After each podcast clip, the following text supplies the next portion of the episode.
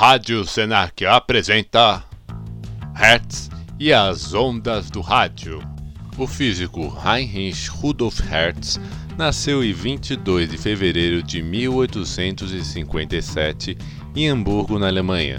Demonstrou a existência da radiação eletromagnética criando aparelhos emissores e detectores de ondas de rádio.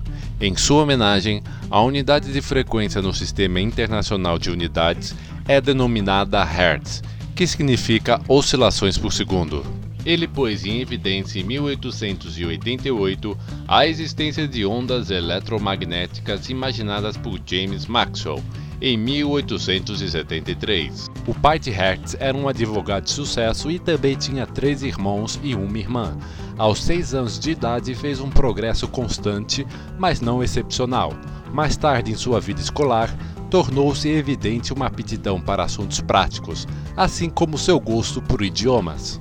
Aos 18 anos, mudou-se para Frankfurt, onde estudou para os exames estaduais, em que uma grande parte desses estudos incluíam ciências e matemática.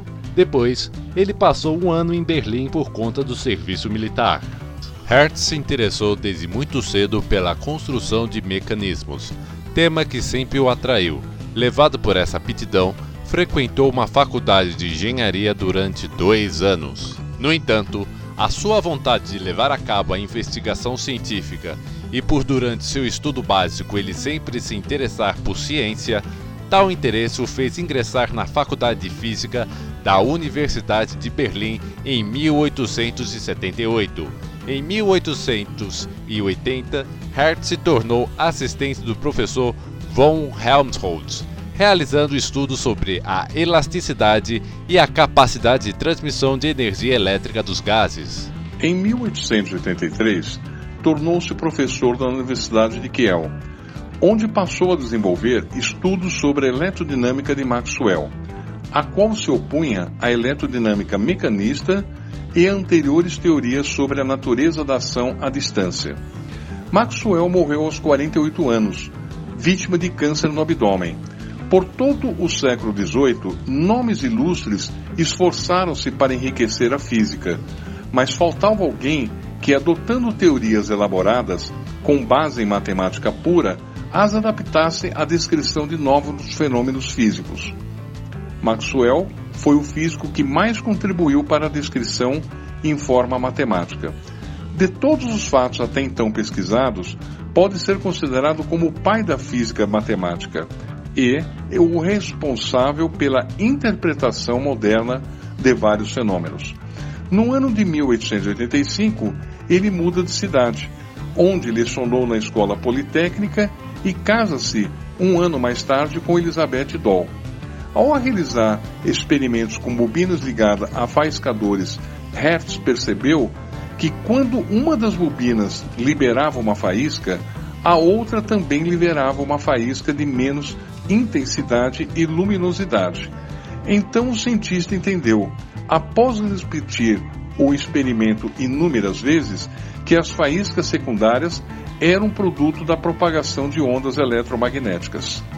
Hertz dedicou-se a estudar aquelas ondas e percebeu que elas possuíam a mesma velocidade de propagação da luz, mas com um comprimento de onda muito maior.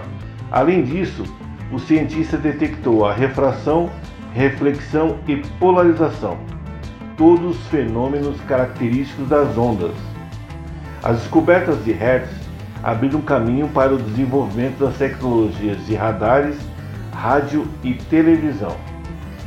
Em 1888, apresentou os resultados das suas experiências à comunidade científica, os quais obtiveram sucesso merecido.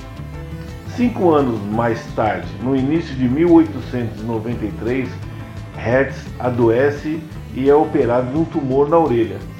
No entanto, no final desse mesmo ano, adoece de novo e no 1 de janeiro de 1894, antes de completar 37 anos, morre de bacteremia. Encontra-se sepultado em Hamburgo, na Alemanha. Essa foi sem dúvida uma das maiores perdas que o mundo científico já conheceu. Hertz contribuiu muito para transmitir o conhecimento científico na época. As ondas de rádio foram chamadas de ondas hertzianas por muitos anos depois, mas à medida que se tornaram mais comuns, o termo desapareceu lentamente.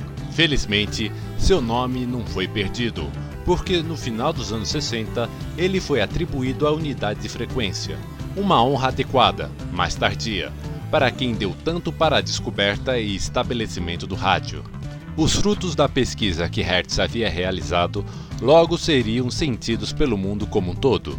Pessoas como Marconi foram rápidas em ver o valor das ondas hertzianas. Eles refinaram os experimentos já realizados e criaram sistemas aos quais se podia dar uso prático.